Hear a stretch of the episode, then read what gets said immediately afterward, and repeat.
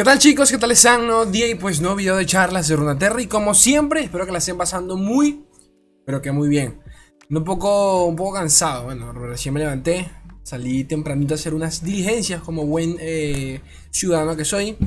Y, y me dirán, Slay, quiero chisme, ¿qué, ¿qué, diligencias habrán sido esas? Coménteme por encima. Bueno, como ya leyeron por allí, eh, lo publiqué en Twitter y acá también un post en YouTube.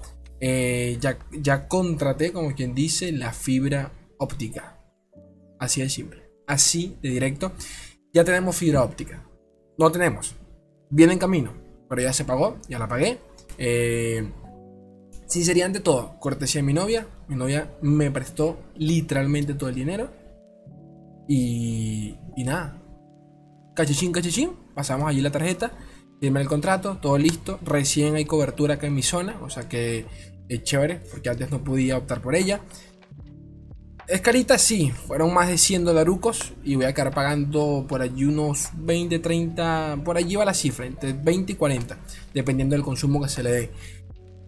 ¿Cuántos megas de subida? Que es lo interesante. Son 10 de subida. Es poquito, sí, pero al mismo tiempo es uno de los planes más baratos que hay en, aquí en mi ciudad. O sea que tampoco puedo exigir tanto. Segundo, la fibra solo la voy a utilizar yo. Así que en teoría yo no debería tener problema en cuanto a la conexión.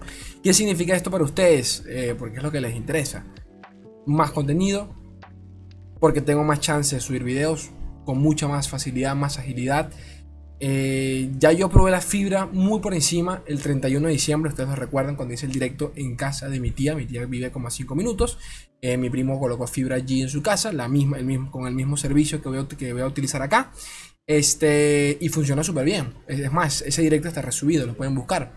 Así que en teoría, en teoría, cuando tenga la fibra óptica, que sería para finales de esta misma semana o comienzos de la siguiente, voy a hacer un directo anunciando ya Gente, habemos fibra. Tenemos fibra.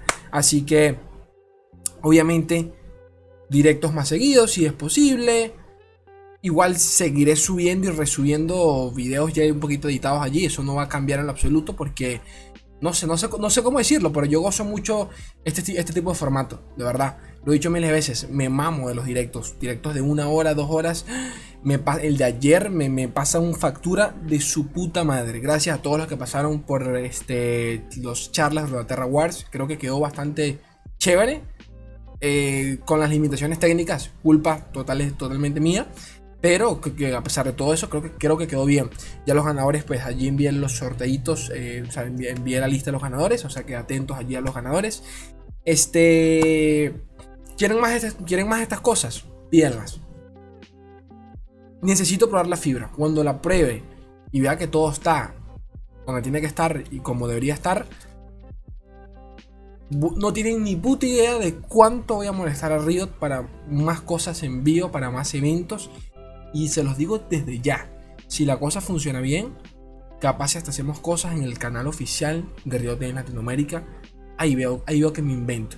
Se imaginan, les voy a dejar esto sobre la mesa, no más para que se hagan una idea, porque yo sé que muchos me escucharán y qué verga está hablando Slay. Imagínense, imagínense unas cartas fanmail en el canal de, Lord Latam, en Twitch o en YouTube, por ejemplo, en vivo, conmigo. Imagínense una charlita con Yaye sobre las nuevas cartas y el lore detrás de ellas en vivo. Imagínense ese tipo de cosas que pueden llegar solo con, el internet. Pero por ahora, paciencia. Este, porque son muchas cosas, ¿de acuerdo? Son muchas cosas. Eh, segundo, bueno, tercero, ¿no? Sí, tercero, creo yo. Los torneos ya empezaron. También, cortesía de Riot Games Latinoamérica, de Latinoamérica me dieron el visto bueno. Unos cracks por donde sea que se les vea, son unos cracks. Y acá están, este es el perfil, lo van a tener, lo van, esto, todo esto lo van, lo van a tener en la descripción de todos los videos y de todos los directos a partir de ahora. Así que si alguien se pregunta, coño, ¿dónde está el link donde busca cualquiera de los últimos videos? Acá abajito eh, acá abajito lo vas a tener, acá están los links. Este es el perfil oficial de, la página que lo van a tener en todos los directos, en todos los videos. Y nada, aquí se van a torneos próximos, le dan clic a, cualquiera de los que estén allí. Este comienza mañana mismo y este otro el jueves. Van a haber torneos todos los martes y jueves de todas las malditas semanas. ¿Ok? Todas las malditas semanas, martes y jueves, torneos. Con premios de 2.800 monedas repartidos entre el top 4. Ahora, este es el torneo que hay mañana, ¿de acuerdo? Aquí entre nos, para serles sincero, como son torneos entre semana, escogí un formato bastante accesible y rápido, ¿de acuerdo? Es al mejor de uno con un solo mazo. Aquí no es mejor al mejor de tres, aquí no hay bans ni nada de eso. Agarras un mazo random, cualquier cosa meme, te lanzas allí a trolear y como es o sea, como aquí como acá se premia más, un, o sea, se premia un poquito más la suerte, puede que hasta llevándote un mazo meme termines ganando, ¿ok? Así que, ¿por qué lo hice de esta forma? Porque yo sé que muchos de ustedes son casuales, yo sé que muchos de ustedes se les complica mucho el tema de los baneos y todo ese rollo, eh, y se les complica mucho, mucho el drama, y de paso, como es entre semana, yo sé que eh, mi idea principal era hacer de esto rápido, hacer esto algo que no, que no pase más de 3 horas, de 2 horitas, entonces eh, ganaste chévere, dos horitas que le invertiste en la tarde y, para tu casa, ¿no? Te llevas tus moneditas y poco más.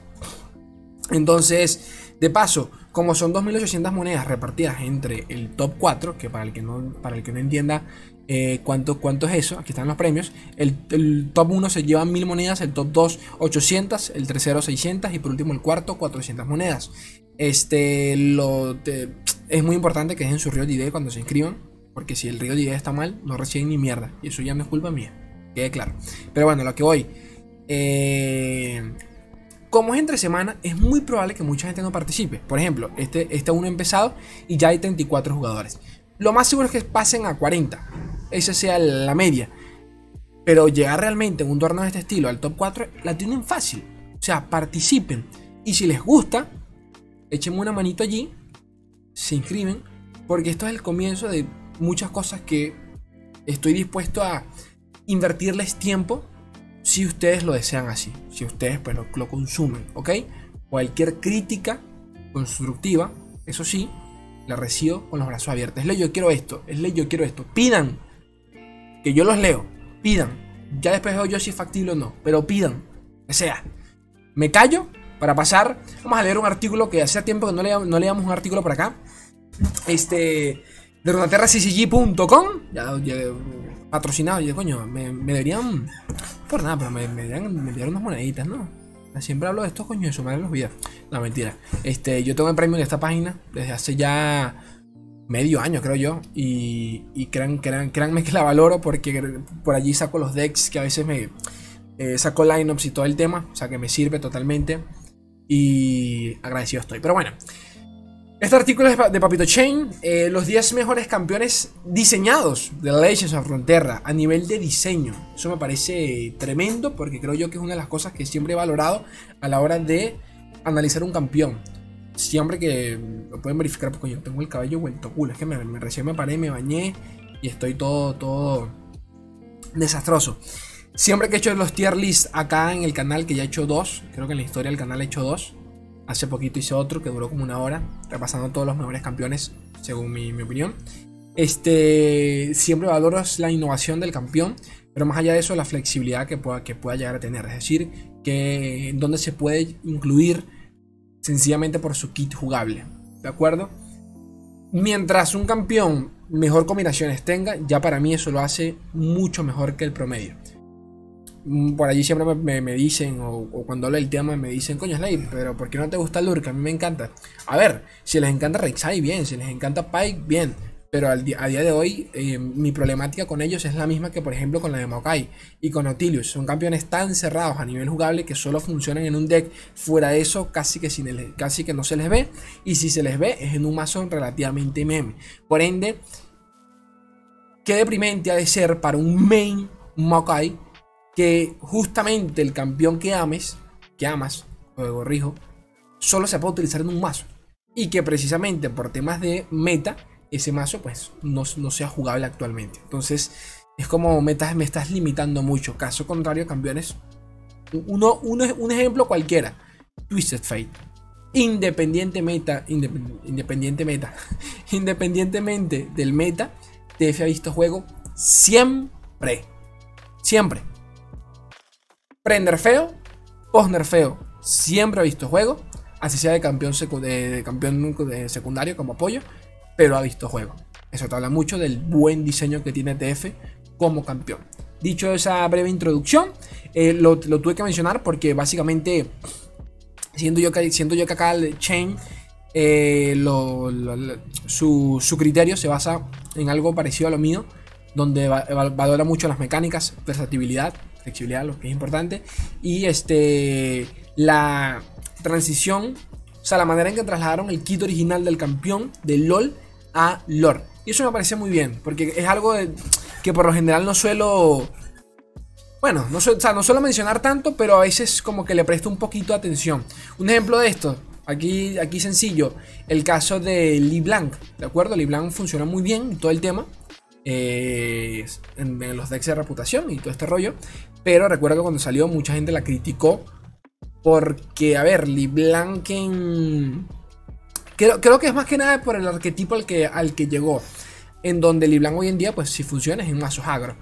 Pero es algo un poco contraproducente si pensamos que en LOL Liblan es un mago.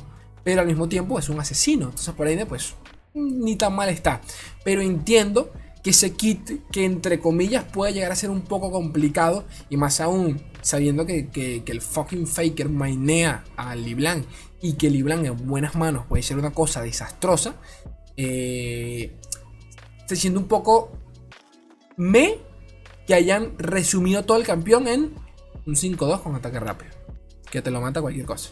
Entonces, creo que, creo que por ese lado entiendo que a veces la manera en que trasladan los campeones no se siente tan natural. Aunque para el que, por ejemplo, se pregunte, o sea, para, para el que diga, coño, es cierto lo de Liblan me parece una mierda. La verdad es que cuando ves el kit de sus cartas, el hechizo como mímica y toda esta mierda, allí están los hechizos de Blanc de LOL. De alguna forma u otra están. Que no estén impresos en el campeón es otra cosa. Pero realmente ahí están los hechizos. Eh, dicho eso, vamos a comenzar con esta chingadera. Porque estoy hablando mucha huevonada. Pero a mí me encanta, la paso bien. Este. Número, número, eh, bueno, top 10. Esto es un top 10, ¿no? Sí, son, son 10, los mejores 10. Este es el puesto 10. Tenemos por acá a Papito Jayza. Papito Jace. Este. Ya, yo leí todo el artículo, obviamente, así que ya, ya, más o menos sé cuál es la visión de Chain. Eh, la versatilidad que le otorgó al arquetipo del Lux, de los cazamagos y todo el tema, que a día de hoy es como un arquetipo, o sea, er, era un arquetipo exclusivo de, del Lux, como que el... O sea, podríamos decirlo cazamagos, pero realmente hoy en día ya no es, ya no es de los cazamagos, es como los decks que abusan de los hechizos coste 6, tan simple como eso. Entonces Jay llegó, llegó por, su, por su cuenta a decir, bro, eh, mejor dicho, mamita, déjame ayudarte, Lux, que carriamos esto.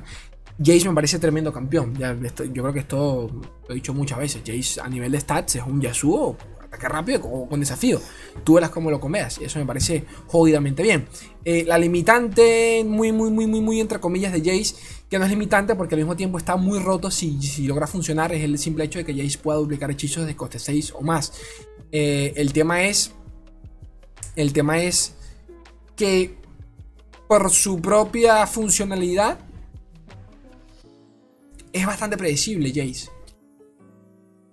Mm, no vas a dejar que un Jace te duplique un hechizo coste 6. Tan simple como eso. Y por eso mismo se hace lento el campeón. Muy, muy entre comillas. Porque no es que no funcione. Va por allí. Es más, creo que Jace ha tenido más juego que, hasta la propia Lux. Me, gustaría ver, saber, saber eso. O sea, desde que ambos, desde que salió Jace y le hicieron el rework a Lux, me gustaría ver cuál de los, dos ha tenido más juego desde, desde entonces. Pero bueno.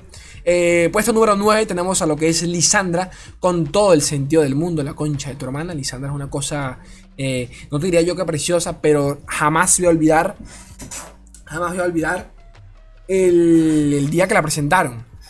Eh, bueno, no tanto el día, porque ya yo estaba spoileado. ¿En qué sentido? Yo les, yo les había comentado que para esa fecha,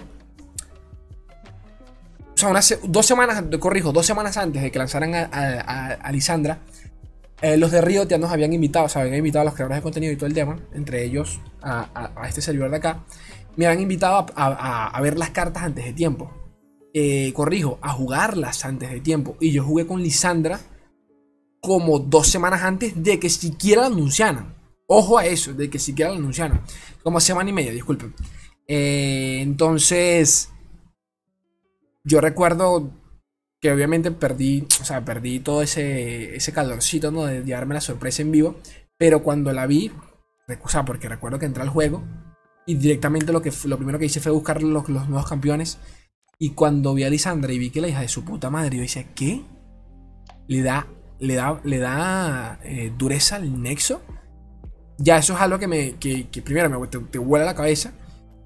Porque fue por primera vez que, que, empezamos a ver campeones que tocaban ya el nexo, cosa que hasta, hasta entonces no ha pasado. Es decir, creo que de alguna forma u otra los campeones más radicales han sido un que te, que te, que te aniquila todo el, todo el, el, mazo. Y Lisandra, que, llegó, que también lo hace, entre comillas, pero bueno, lo hace el vigilante, pero ustedes me entienden. Entonces, pero que el que le dé dureza es lo, lo realmente fue lo realmente impactante para ese momento.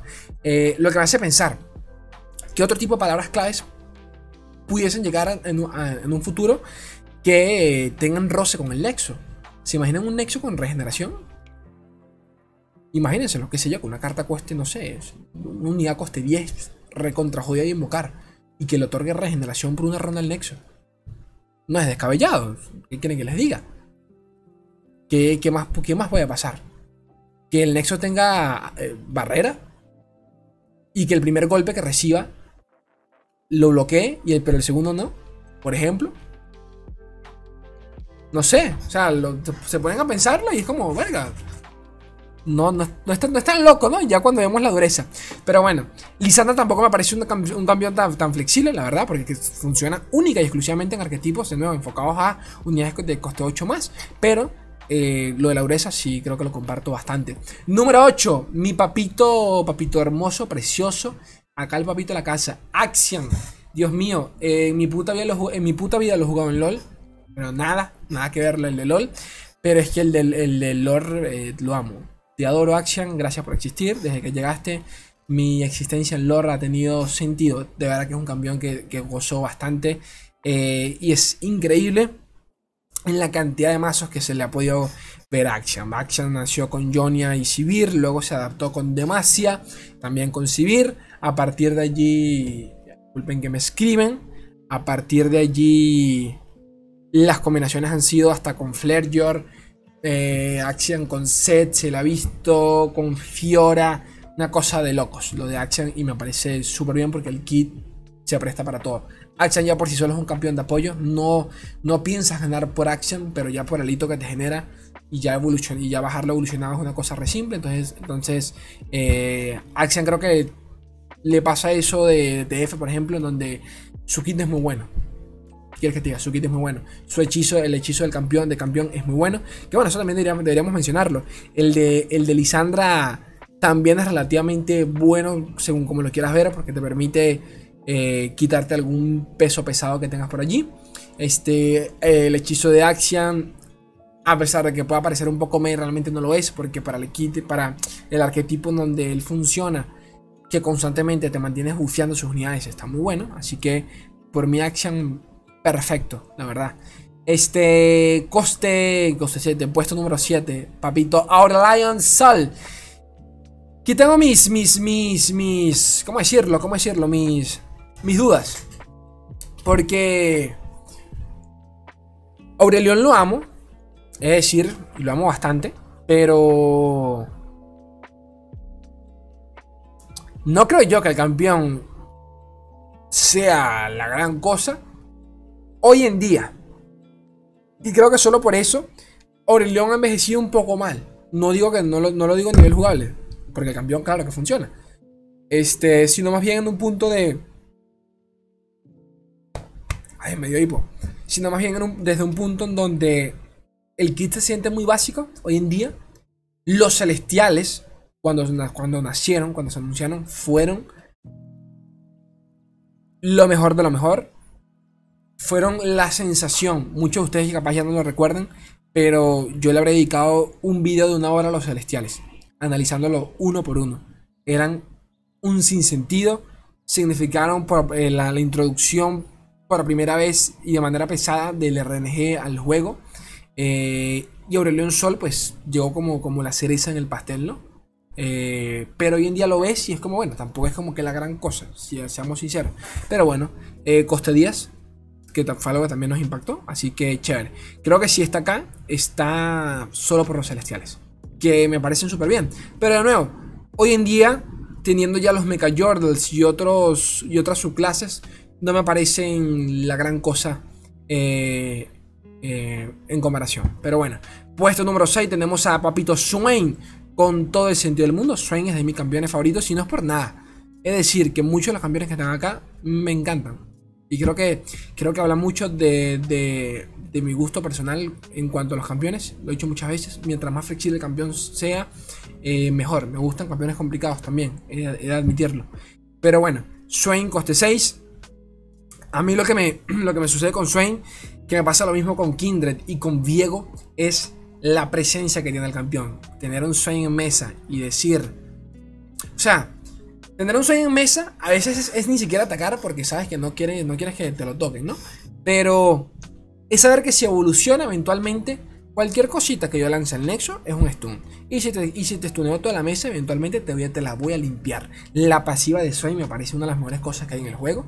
El hecho de que cada vez que inflijas daño al nexo, stunees y que de paso su pasiva inflija daño al nexo nuevamente es una cosa que tú dices, bro, eh, mátame. Me encantan este tipo de campeones eh, tan, tan atemorizantes y, realmente poco más.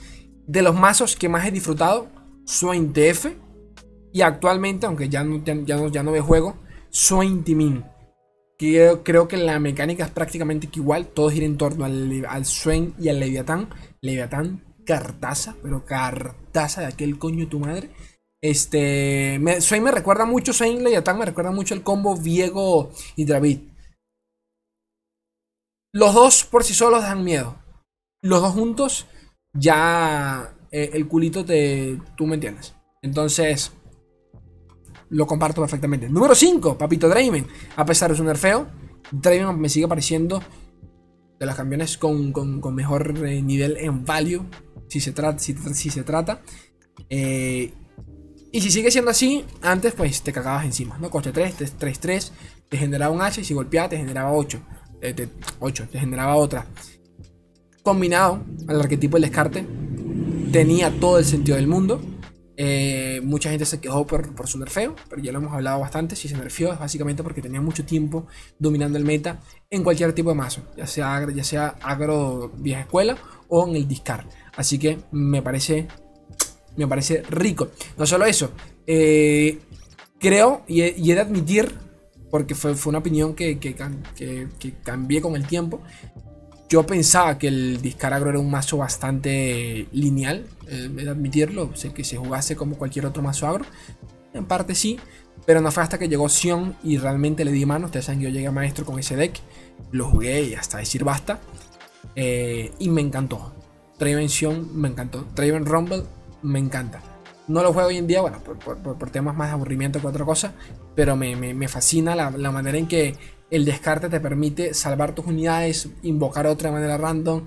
Tiene mucho juego de manera totalmente pasiva, porque al ser, o sea, al, ser todas las mecánicas eh, en hechizos ráfagas, con las hachas y todo este tipo de hechizos, paga la redundancia, el enemigo no sabe qué coño hacer.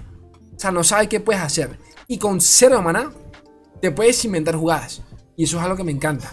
Me encanta este deck. Pero bueno, Draven sigue siendo la mejor. Sigue siendo una de, las mejores cosas que tiene Noxus. Sin duda alguna. Puesto número 4 tenemos por acá a Papito Asir. Asir. Creo yo que directamente si Asir está acá. Es sin duda alguna por la mecánica de los ascendidos. Asir No solo Nasus sube a nivel 3 y te desinstala el juego, Renekton también, pero Asir es el primer campeón que te reemplaza el mazo por uno suyo, por uno totalmente ajeno. Que de paso cada carta, porque las estoy recordando, están más rotas que la anterior. No cosa que tú dices, bro, detente. Porque claro, estaba pensando, bueno, Aurelion Sol también, también trajo consigo algo parecido. Pero si, lo, si los comparamos, Aurelion Sol es el nivel 1 y esto es el nivel 2. Puta madre. Recuerdo haber visto a Sir, eh, de nuevo, Riot me invitó a un acceso anticipado antes de tiempo. Eh, había visto el, funcionamiento del campeón y dije, la gente se va a volver loca cuando vean a Sir. Y con toda la razón del mundo, una puta locura. Tristemente los ascendidos siguen siendo muy... Eh, aquí se lo puedo decir, son muy lineales, poco flexibles. Tienes, tienes prácticamente que nula interacción los decks de Monochurima. El, el que se juega actualmente es el, pues, el, de, el de Serat con Asir. Y realmente es, de nuevo, muy poca la interacción que, hay, que, hay en ese mazo, ¿de acuerdo? Mm, aún así, creo que este es el, el estilo de decks que con el tiempo, con cada edición de carta, una por una, irán lo irán reviviendo de a poco. Hasta que algún día seguramente lo veamos en el meta. Eh, mínimo como un tier B. Así que poco más que decir. Asir divino. El deck de los. de los. El deck del emperador. Se llama el mazo del emperador. Puesto número 3. Nada que decir de acá. Porque lo he dicho en miles de videos. Para mí, Ellis es tranquilamente una de las mejores campeones que hay en el juego. Un coste 2. 2-3 con Fearson, que al atacar te genera otra unidad 1-1, no tiene sentido alguno. Se fumaron la piedra filosofal, tan simple como eso. No tiene sentido por donde me lo quieras pintar.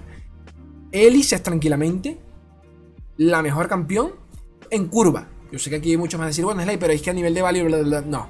En curva, Elise no tiene comparación. Costeos que haga esto, una cosa que tú dices, bro, detente. Que te bajen una Elise en curva y no, tener cómo pararla, empieza el coño de tu madre que maldita ladilla. Porque aún y cuando, cuando la vuelvan a matar, ya habrá generado dos arañas. Así que ya solo por eso es worth. Sucede algo parecido con, con Zoe. En donde, si bien es cierto, Zoe es un coste 1, 1-1 de mierda que te genera un, hechizo coste 2. Ya solo ese hechizo hace, hace totalmente eh, worth it la bajada de Zoe. Entonces, chévere. ¿Ok? ¿Qué más hay por acá? Puesto número 2. Papito Aphelios, sin duda alguna, una de las mejores cosas eh, que ha tenido Lore jamás en la vida. Lo cual me hace pensar, sinceramente, y, lo digo porque lo, leí hace poco en Twitter, sobre la facilidad que tenemos actualmente en Lore y todo este tema. De verdad, creo que, que faltan, faltan muchos más campeones como Aphelios en el juego. Campeones complicados que realmente requieren un poco más de juego de verdad, para, empezar ya a evolucionar, para empezar ya a sentar más las bases de lo que son campeones complejos, mazos complejos, que, que realmente te recompensan por saber jugarlos. Aphelios era uno de esos pocos decks que, que, jugaba con eso. Aún así, creo que lo que más me molestaba de aquel entonces seguía siendo los celestiales, porque por más que matas a Aphelios, te, te, solían ganar por un celestial random que, que invocases. Entonces, que invocasen ellos. Entonces, al final del día, la batalla de Aphelios era, realmente una batalla de a ver quién saca el mejor celestial eh, antes que el otro. Y poco más. Pero aún así, no deja de ser uno de los mazos más complejos que ha visto Lord en la puta historia. Y Aphelios, sin duda, tiene una flexibilidad que eh, tranquilamente, si TF ya de por sí era flexible, Aphelios llegó y sacó cuatro manos. O sea, las armas lunares no tienen ni puto sentido. Y todo esto, todo esto obviamente tiene correlación con el puesto número uno. Papito, Twisted Fate. Evolucionado te desinstala el juego. Es un campeón que lo adaptas a barriles. Lo puedes hacer. Del control. Lo puedes hacer con la carta azul. Quieres limpiar mesa y jugar de manera ofensiva. Tienes, el, tienes la carta. La carta. La carta roja. Que, como ya mencioné, se puede cambiar con otras. Con otros arquetipos que buffeen el daño. Véase Piltover Sound o los barriles. Y si lo quieres jugar de manera defensiva, tienes la carta amarilla que de paso no solo inflige daño, sino que también estunea. Por donde me lo quieras poner, TF es tranquilamente uno de los mejores campeones. No sé si yo lo pondré en el top 1. Creo que allí sí lo, se lo dejaría ya directamente a Papito a Felios. Pero ese top 3 lo comparto sin duda alguna. Eh, por lo menos a nivel de complejidad. A nivel de complejidad. Pero de lejos. Eh, me quedo con eso. Gente preciosa, gente bella. Espero contar con su apoyo durante la siguiente semana y ustedes saben cómo funciona todo este tema. Me tienen en Spotify, por cierto. ¿Ok? Chicos, yo los quiero un mundo y la mitad de otro. Un beso enorme. Adiós.